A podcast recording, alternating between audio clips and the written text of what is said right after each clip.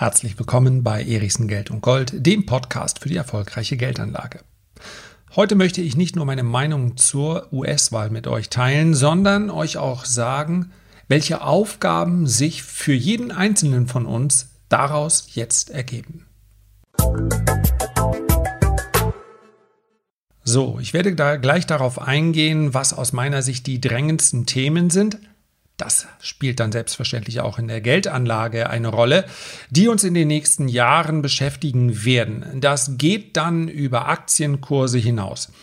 Ich möchte aber dennoch selbstverständlich in diesem Moment, wo die US-Wahl das alle überschattende äh, Thema ist, feststellen, dir die Information geben, dass ich jetzt die heutige Folge aufnehme am Mittwochmorgen um 9.25 Uhr. Also unter dem Eindruck dieser Wahlnacht, die vermutlich anders verlaufen ist, als viele es erwartet hätten. Denn das Rennen ist deutlich, deutlich knapper. Vielleicht weißt du 24, 25, 26 Stunden später, wenn du diesen Podcast hörst, schon mehr als ich jetzt. Mein Stand ist, und das ist vermutlich die Nachricht, die viele auch erwartet haben, aber zumindest ein Teil des Landes gehofft hat, es möge anders kommen. Trump sagt bei seiner Erklärung heute Morgen, für dich dann gestern Morgen, wir haben diese Wahl gewonnen. Er wird zitiert und das ist irgendwie hat es ja auch was Humorvolles. Wenn es nach mir geht, haben wir diese Wahl gewonnen. Ja, genau. Anders kann man es nicht ausdrücken. Was er ebenfalls noch sagt und was dann in seiner Ausprägung durchaus etwas Historisches hat, weil er letztendlich damit ein System, ja, man kann ja an einer Wahl teilnehmen und man kann sich dann letztendlich den Regeln dieses Wahlsystems unterziehen. Was man eigentlich, und dieses eigentlich haben wir vermutlich in den letzten vier Jahren etwas häufiger verwendet, was man eigentlich nicht machen kann, ist zu sagen, okay, ich lasse mich wählen, habe mich ja auch schon wählen lassen in diesem Wahlsystem aber wenn es anders kommt, als ich mir das vorstelle, dann werde ich dagegen vorgehen, dagegen protestieren. Nun hat natürlich nie jemand beim Schreiben der Verfassung darüber nachgedacht, dass man so einen Fall berücksichtigen könnte, weil man davon ausgeht, entweder man akzeptiert die Verfassung und damit auch das geltende Wahlsystem oder eben nicht, dass jemand sagt, ich lasse es nur dann zu, wenn das Ergebnis meine Vorstellung entspricht, das ist schließlich und endlich nicht berücksichtigt. Deswegen kann er auch genau das machen, was er jetzt macht. Er kündigt nämlich eine Klage an gegen die Auszählung von Briefwahlstimmen. Das hat er bereits vorher angekündigt, viele haben das aber für ein taktisches Manöver gehalten. Er sagt also, wir haben diese Wahl gewonnen, das sagt Trump. Die meisten Medien sehen zu diesem Zeitpunkt Biden knapp vorne. Er sagt aber auch, er wird vor dem obersten Gerichtshof klagen, um die Auszählung der Stimmen stoppen zu lassen. Das ist der Stand jetzt. Die Befürchtungen, dass sich das Ganze also länger hinausziehen würde, die scheinen zuzutreffen. Und wenn man sich den Aktienmarkt betrachtet, dann muss man sagen, dass der Aktienmarkt sich alles gewünscht hat, nur keine Unklarheit. So wie es aussieht, hat er das aber bekommen. Wobei wir auch sagen müssen, der DAX war gestern, also am Montag, recht freundlich und ist jetzt leicht schwächer. Also ein Schockzustand ist es nicht, denn schließlich und endlich hat sich die gesamte Börsenwelt darauf vorbereitet, dass es an den Märkten jetzt Unsicherheiten geben würde. Und so ähnlich, wie ich ja bereits rund um den zweiten Lockdown gesagt habe, einen zweiten Crash halte ich für unwahrscheinlich. Ich habe im Übrigen da auch viele Nachrichten bekommen, die mir dann nochmal erklärt haben, wie sollte denn ein Crash ausbleiben? Schließlich und endlich haben wir doch sichere Rezession, wir haben Insolvenzen, die Fallzahlen steigen und, und, und, da muss der Markt doch crashen. Genau deshalb crasht er nicht. Ja, ein Sentiment ist nämlich klar negativ. Und aus einem negativen Sentiment heraus crasht der Markt nicht. Und in steigende Fallzahlen hinein, in steigende Fallzahlen hinein, ist der Markt im April und Mai und Juni, ja, dann sind die Fallzahlen langsam gesunken, ja, sehr, sehr positiv gewesen, weil der Markt nicht steigt oder fällt aufgrund von Fallzahlen, sondern aufgrund der Erwartungshaltung, was Notenbanken und Regierungen in Reaktion machen werden. Also an der Börse ist manchmal gut schlecht und schlecht gut. Und das muss man reinbekommen, das ist ein Prozess und es kann dann immer noch ganz anders kommen. Was ich noch zu den konkreten Ereignissen sagen möchte, ich habe mich ja sowohl hier im Podcast, es ist vermutlich mit durchgeschwungen, dass mir ein Wechsel im Amt lieber gewesen wäre. Allerdings nicht, weil ich jetzt sage, mir ist das, äh, Trump war jetzt ein so furchtbar schlechter Präsident, wenn wir auf das schauen, was er getan hat. Alles drumherum ist sicherlich fragwürdig. Trumps China-Politik war, man kann die Art der Mittel, kann man durchaus kritisieren, aber grundsätzlich mal war es richtig. China ist letztendlich die Weltmacht auf diesem Planeten, die äh, extrem aggressiv sich ausbreitet, teilweise beispielsweise also in Südostasien Inseln baut, Militärbasen dorthin setzt, äh, Südostasien weit in Afrika praktisch ohne Gegenstimmen, ja, weil natürlich sie auch die äh, Wirtschaft mit ins Land bringen und sich so relativ stark ausbreitet. Nun muss man auch nicht päpstlicher sein als der Papst. Das ist genau das, was die Vereinigten Staaten vier Jahrzehnte lang recht erfolgreich betrieben haben. Man wird nicht umsonst eine Supermacht und vor den Vereinigten Staaten war es das British Empire, was genau diese Art der in Anführungszeichen Kolonialisierung, die läuft heute sehr viel äh, praktischer und schneller im wirtschaftlichen Sinne ab. Also, das haben auch schon andere versucht und auch umgesetzt. Das heißt also, China das jetzt vorzuwerfen und sagen, China, was du hier machst, das geht aber gar nicht. Das ist natürlich ein, ein Clash der Kulturen. Das ist natürlich, das sind zwei Supermächte, die sich hier betteln. Nichtsdestotrotz haben wir hier keinen fairen Wettbewerb mehr gehabt, weil Einfaches Beispiel, jeder, der in China Geschäft machen möchte, muss das mit einem chinesischen Partner machen. Die Chinesen sind aber hier durchaus in Europa und in den USA alleine unterwegs. Das wiederum begründen sie damit, sie hätten ja auch so viel nachzuholen. Also, dass Trump China hier mal eine Grenze gesetzt hat, ist unter wirtschaftspolitischen Aspekten durchaus sinnvoll. Und das ist das Zweite, was man sicherlich, wenn man in der Bilanz schauen möchte, Trump durchaus zugute schreiben kann. Es gab sehr viel weniger Drohnenangriffe, es gab sehr viel weniger kriegerische Aktivitäten. Auch da werden die Gegner sagen, es waren andere Zeiten. Da soll es nicht drum gehen. Ich bin weder mit einem Präsidenten äh, Trump zufrieden, noch gefällt mir das, was Biden als Kontrapunkt gesetzt hat. Und ja, natürlich, natürlich, es ist ja hier ein privater Podcast und deswegen ist vielleicht nicht für alle natürlich, sagen wir mal so, ein Obama kam natürlich sehr viel weltmännischer und sympathischer rüber. Dennoch war ich sehr überrascht, dass ein Barack Obama einen Nobelpreis bekommt. Niemand hat mehr Drohnenangriffe empfohlen, nicht empfohlen, sondern äh, befohlen als Barack Obama. In seiner Amtszeit wurden mehr Kriege geführt als in den gesamten Amtszeiten zuvor. Auch da werden natürlich dann äh, viele sagen, ja, das liegt daran, dass es in einer Zeit war. Darum soll es mir also heute nicht gehen. Ja? Es geht mir darum, dass die Antworten auf die Fragen, die ich und vielleicht auch ganz, ganz viele andere haben, dass die scheinbar keine Rolle spielen. Und das ist es, was mich auf eine, ja wirklich, man muss sich da schon sehr von frei machen. Das ist eine Belastung, wenn man darüber nachdenkt, wie die Welt sich heute entwickelt. Darf ich das mal so ganz äh, frei formulieren? Dass man schon sagt, lass uns das Thema vielleicht auch einfach mal aussparen, weil es ermüdend ist. Ich kann das mal ganz persönlich machen.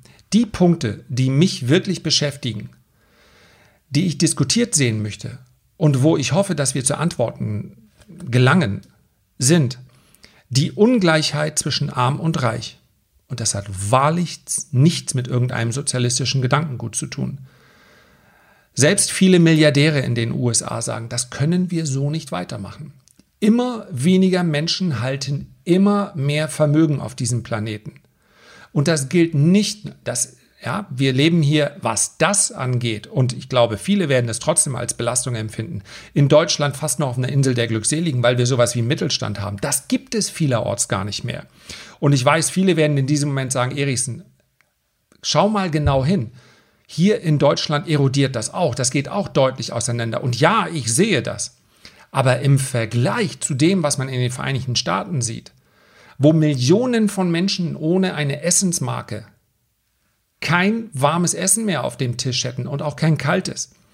Wo aber auf der anderen Seite einige wenige Supermilliardäre einen Großteil der gesamten wirtschaftlichen Geschicke bestimmen. Ja, das bezieht sich natürlich auch auf einige Unternehmen.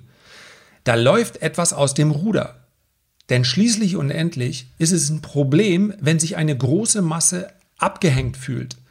Nicht nur, dass das ein Nährboden ist für populistische Politik, sondern es ist schlicht und einfach nachvollziehbar. Denn die werden wirklich abgehängt, weil sie nicht die Ausbildung bekommen, weil sie nicht die Aufstiegschancen haben, insbesondere in den USA nicht mehr, die ja sehr, sehr stolz darauf waren. Also die Ungleichheit zwischen arm und reich, und das ist nicht nur in den Industrieländern der Fall, das ist vor allen Dingen global betrachtet der Fall. Es gibt Länder, von denen insbesondere in Afrika, von denen wir sagen können, die haben nicht mehr die Chance aufzuholen. Die werden immer darauf angewiesen sein, dass die großen Industrieländer ihren Daumen heben oder senken, je nachdem, ob sich dort wirtschaftliche Interessen ergeben oder nicht. Ja, hör mir auf mit Entwicklungshilfe. Der Etat ist so klein, dass er praktisch nicht existent ist im Haushalt. Zweiter Punkt.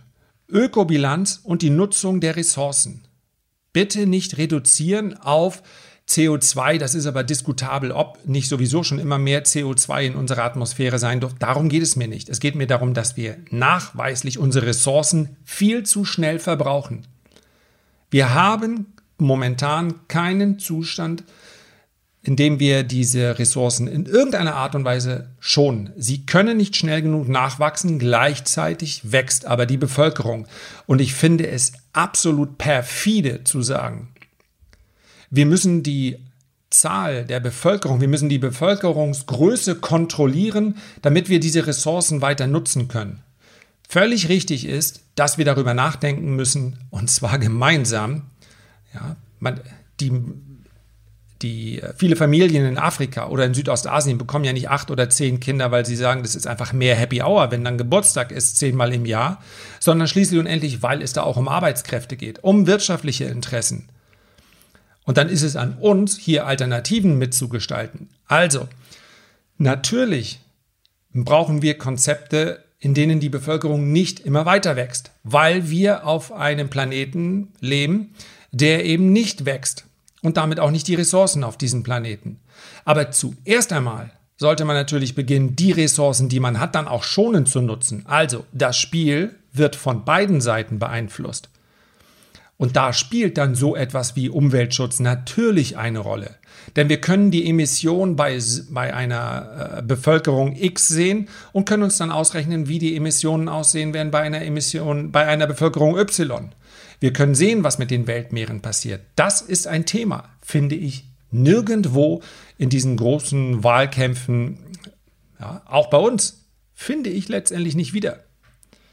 Dritter Punkt, auch ein ganz wesentlicher Punkt, übrigens bei den ersten beiden Punkten, ja, dass man es tut gut daran, so ein Thema auszusparen, wenn man sich nicht in die Nässen setzen will. Aber das ist mir unter dem Strich wurscht, weil es eine nachvollziehbare Tatsache ist, dass das, was wir, naja, so als Migrationsthema besprechen, natürlich mit den ersten beiden zu tun hat, nämlich mit dem Auseinanderdriften von Armut und Reichtum und mit, der, äh, mit unserer Ökobilanz.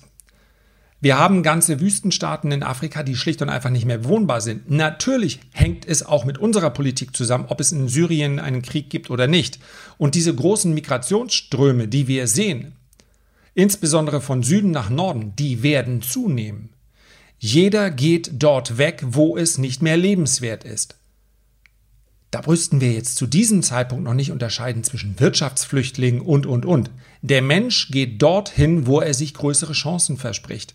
Und die Lösung kann auf Dauer nicht sein, höhere Zäune zu bauen. Also die ersten beiden Themen sind hier durchaus auch in einem aktuellen Kontext zu sehen. Und dritter Punkt, der mich persönlich noch beschäftigt, ist der Übergang von einer Technologiegesellschaft, wir sind gerade in diesem Übergang, zu einer Gesellschaft, in der künstliche Intelligenz eine immer größere Rolle spielt. Künstliche Intelligenz kann durchaus einen großen Nutzen für uns haben, ich brauche aber kein Anhänger von Science Fiction zu sein, um zu erkennen, dass künstliche Intelligenz im wahrsten Sinne des Wortes natürlich ab einem gewissen Zeitpunkt auch eine Gefahr darstellen kann. Also, das sind Themen, die mich beschäftigen. Es mögen bei dir vielleicht ganz, ganz andere Themen sein. Aber ich habe den Eindruck, die werden in dem, was ich an täglich an Lärm höre, kaum besprochen. Ja, es geht dann um die Symptombekämpfung, die wird besprochen. Es geht um, äh, es geht darum, andere zu diffamieren. Es geht darum, äh, Stimmen zu gewinnen, egal mit welchem Thema. Das erleben wir übrigens hier auch. Wenn Bundestagswahlkampf ist, wer kann sich damals noch erinnern, Gerhard Schröder, Hochwasser. Dann steht da der Kanzler mit seinen Stiefeln im Hochwasser und holt so die letzten Stimmen, die er noch braucht, um wiedergewählt zu werden. Das ist natürlich auch eine Form der Berichterstattung, keine Frage. Aber hat noch jemand den Eindruck, dass die großen Fragen der Weltgeschichte, wenn ich das mal so sagen darf, irgendwie am Rande so mitlaufen? Ich möchte zwei Zitate in diesem etwas anderen Podcast. Ja, es wird in den nächsten selbstverständlich wieder um Börse, um Aktien gehen.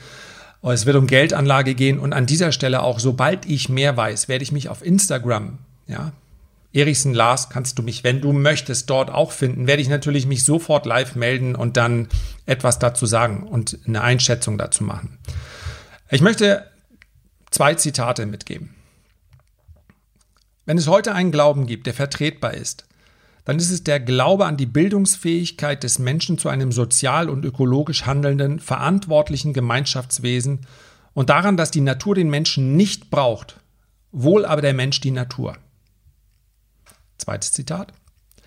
Sinn unseres Lebens ist größtmögliche Entfaltung und Vervollkommnung der eigenen Persönlichkeit in größtmöglicher Harmonie und Verbundenheit zu unserer Mitwelt. Das hat Erich Fromm gesagt. Ja, der hat von 1900 bis 1980 gelebt. Psychoanalytiker. Gefällt mir gut. Gefällt mir umso besser, wenn ich mich in den sozialen Medien, in denen ich mich ja durchaus bewege, anschaue, wie roh der Tonfall ist und scheinbar nicht mal jemanden stört. Ich habe mir selbst, ich bilde mir mal ein, dass unter vielen meiner Postings, beispielsweise auf Instagram oder auf YouTube, Menschen miteinander sprechen, naja, die einen gewissen Grundrespekt an den Tag legen im Umgang mit anderen Menschen. Aber selbst dort hat sich innerhalb weniger Jahre der Ton teilweise derart verändert, und die Leute nehmen es hin, weil sie es gewohnt sind. Das wären dann, das wären teilweise Ausdrücke gewesen. Art und Weise, jemand anders anzugehen, das hätte noch vor einigen Jahren zu, dazu geführt, vermutlich, dass, dass vielleicht die Postings gelöscht worden wären von YouTube, whatever. Das findet nicht mehr statt. Die Messlatte für das, was wir noch einen Respekt nennen, ist so hoch, dass darunter alles durchlaufen kann, was ich persönlich eigentlich nicht tolerieren würde. Ich lösche keine Postings. Solange nicht, ja, wenn man mich hart angeht, ist eine Sache. Da ist die Messlatte tatsächlich ziemlich hoch. Da muss es dann schon sehr beleidigend sein, wenn ich den Post dann überhaupt sehe. Ja, normalerweise versuche ich das alles im Blick zu halten, aber klar kann mir mal was durchrutschen. Und ich habe auch keine Lust, jeden Tag da irgendwie diese Blacklist, also wo man dann die, die Begriffe eingeben kann, zu aktualisieren, weil ich das neueste Schimpfwort dort unterbringen muss. Aber wenn jemand einen anderen Kommentarschreiber beleidigt, dann nehme ich in der Regel das Ganze raus. Diskussionen, auch harte Diskussionen können sein. Aber all das hat sich absolut verschoben. Vielleicht kommt es auch nur mir so vor. Aber wie gehen denn die Menschen da bitte miteinander um? Es geht nur noch aus dem persönlichen Blickwinkel herum. Ganz viele schreiben, ich finde Trump gut, weil er gegen das Establishment angeht.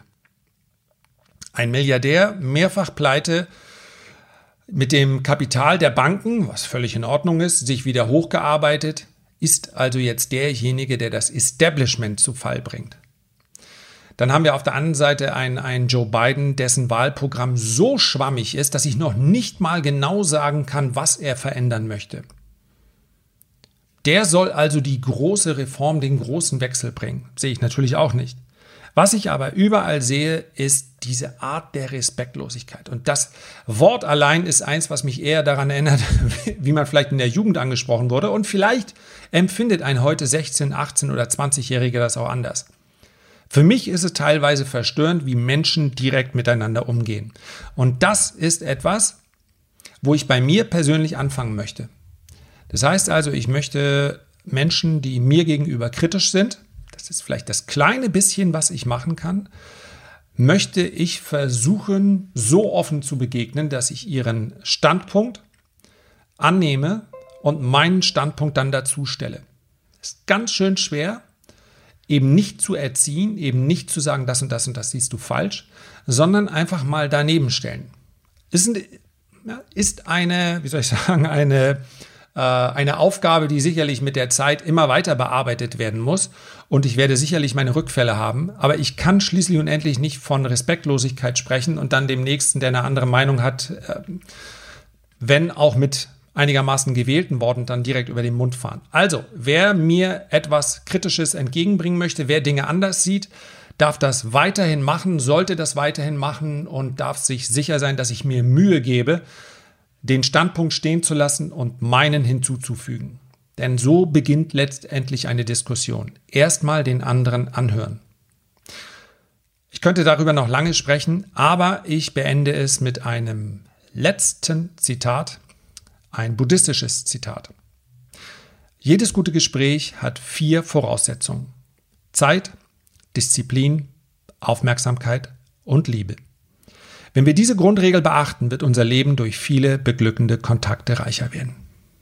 Darauf hoffe ich. Ich wünsche euch einen schönen Tag. Herzlichen Dank für deine Aufmerksamkeit. Ich freue mich, wenn du beim nächsten Mal wieder mit dabei bist und ich sende dir bis dahin ganz herzliche Grüße. Dein Lars.